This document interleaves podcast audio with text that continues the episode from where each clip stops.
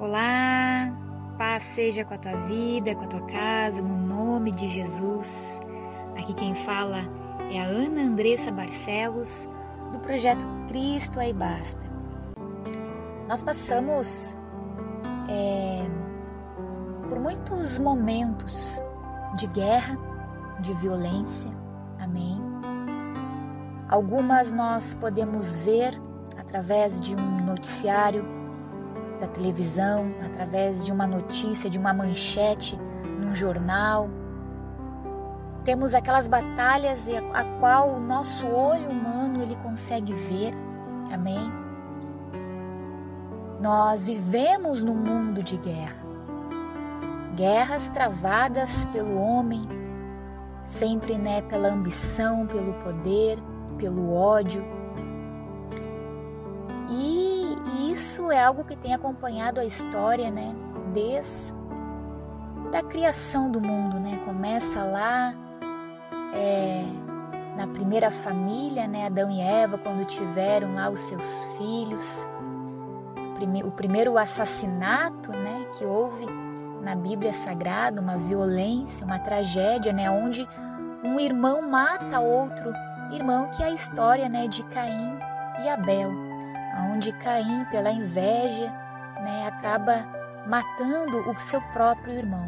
Então, isso é algo que acompanha a história, a nossa história de vida. Nós sempre é, é, acabamos nos deparando com notícias né, nada agradáveis. E, e temos também aquelas batalhas a qual nós não vemos, né, que são as batalhas espirituais. Mas em todas elas, sendo aquelas que nós vemos e aquelas que nós não vemos, sabemos que nós temos um, um, um inimigo, inimigo das nossas almas, né? Que quer tragar a nossa vida, que quer nos derrubar, que quer nos atingir, que quer nos destruir, né? A palavra fala que Satanás ele veio para roubar, matar e destruir.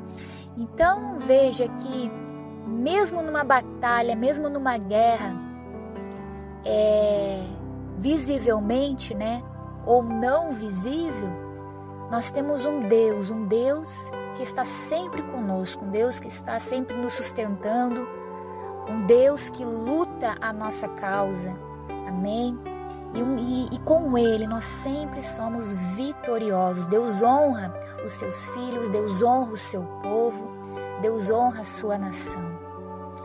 E hoje eu quero trazer uma mensagem da Bíblia. A Bíblia ela é repleta né, de histórias de guerra, de perseguição. Em todas elas nós temos exemplos, né? Podemos tirar lições preciosas para nossa vida.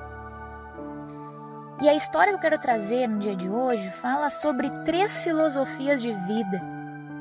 E essa história está lá no livro de Lucas, capítulo 10, eu vou ler a partir do versículo número 30, Lucas 10, capítulo 10, versículo 30 em diante, que fala sobre a parábola do bom samaritano. Porque o que, que nós podemos fazer? Qual é nossa posição? O que Deus quer de nós em meio à guerra e à violência? O que, que Deus quer de nós neste mundo, né? A palavra fala que esse mundo é do mal, é do maligno. Então, o que, que nós podemos fazer? O que, que Deus espera de nós? E aqui eu quero trazer, então, três tipos de pessoas que nós podemos ser. E vamos ver em qual delas nós se encaixamos, né? Três filosofias de vida é o tema dessa mensagem. Eu quero ler aqui então essa passagem antes de falar um pouco sobre essa menção aqui que eu trago da Bíblia Sagrada. A Bíblia fala o seguinte: um homem estava descendo de Jerusalém para Jericó. No caminho, alguns ladrões o assaltaram, tiraram a sua roupa, bateram nele e o deixaram quase morto.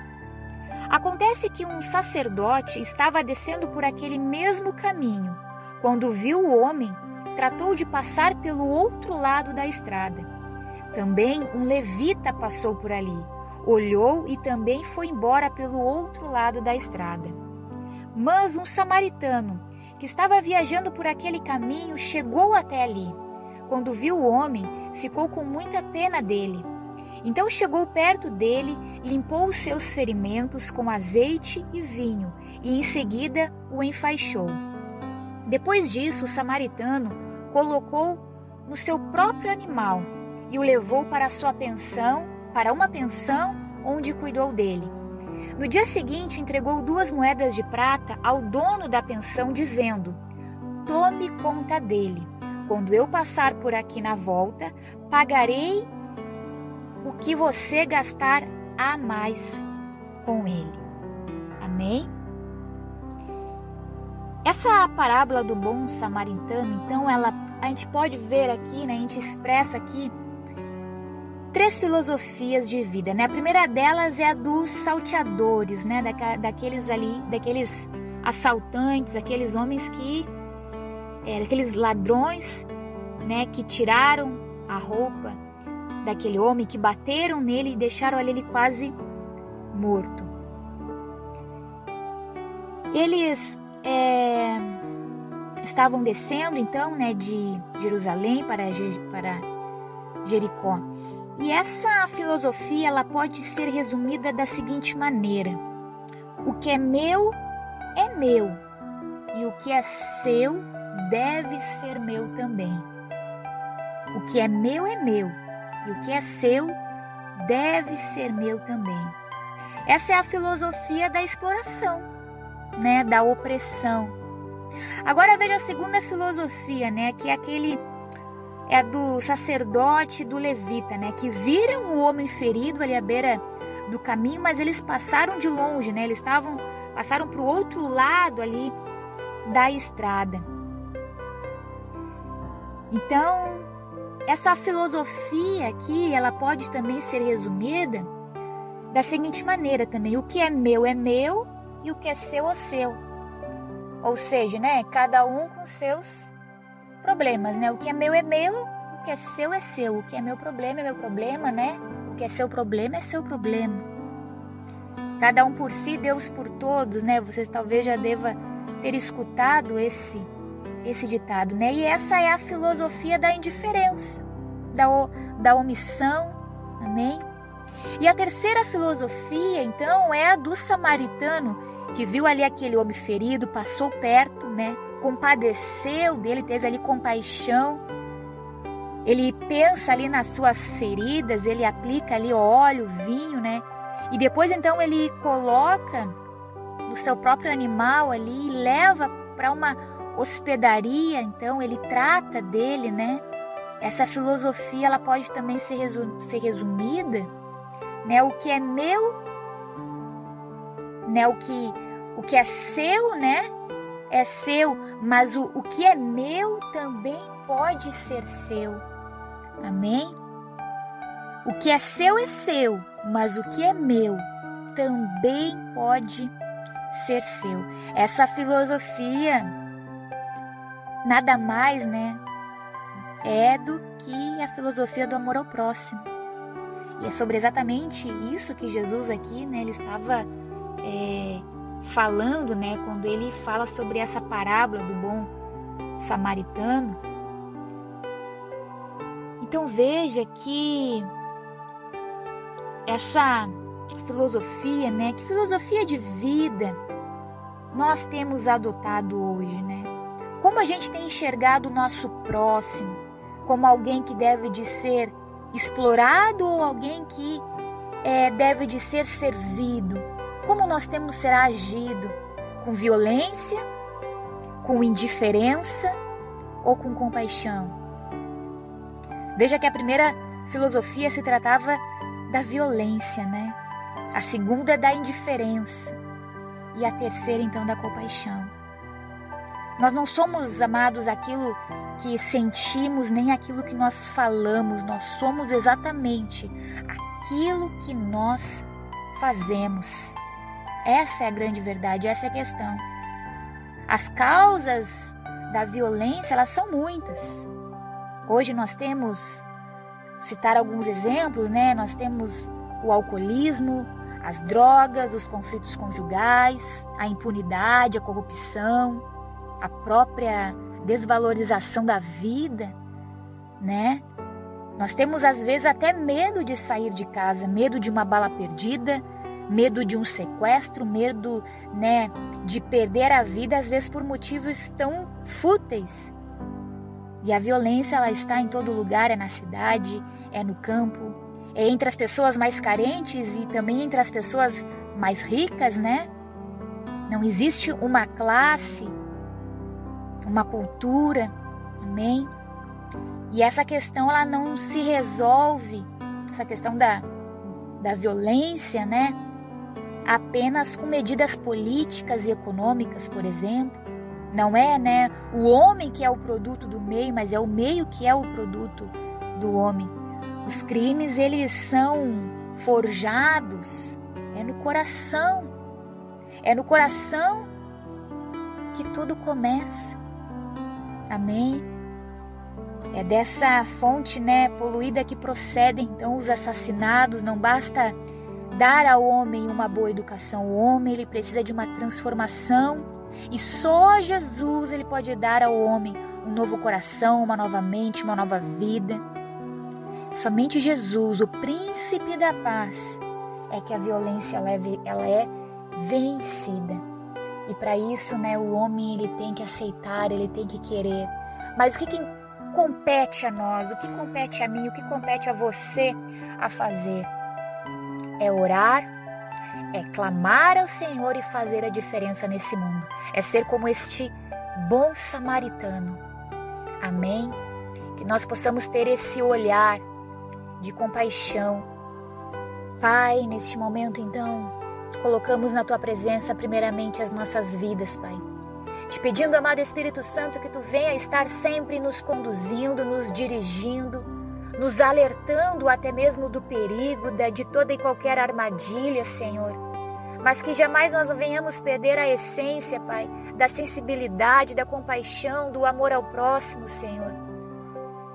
Pai, apesar de estarmos vivendo num mundo tão mal, Senhor, aonde tudo há uma desconfiança, nós não conseguimos mais acreditar nas pessoas, Senhor.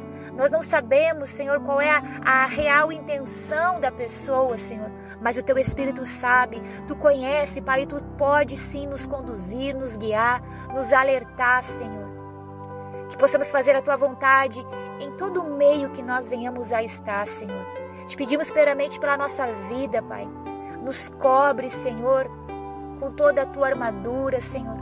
Nos protege, Senhor, protege a nossa família, Senhor. Protege, Senhor, onde quer que nós venhamos a passar, Senhor, nos guarda, Pai. Nos guarda de toda maldade, de todo ódio, Senhor, de toda violência que há neste mundo, Senhor. Pai, no nome de Jesus, guarda também a nossa casa, os nossos pertences, Senhor. Tudo aquilo que nós conquistamos, aquilo, Pai, que o Senhor tem nos abençoado, aquilo que o Senhor tem nos dado, Deus no nome de Jesus. Quantas pessoas têm às vezes a sua casa coberta com muros altos, cercas elétricas? Pai, no nome de Jesus, a nossa confiança está em Ti, Senhor. Tu és, Senhor, o nosso guarda, Pai. Aquele que luta a nossa guerra, Pai. Envia os Teus anjos, Pai, para acampar ao nosso redor, Senhor. Da nossa casa, da nossa família, Pai. No nome de Jesus, nos guarda, Pai, ao sair e ao entrar, Senhor em todo momento, Pai.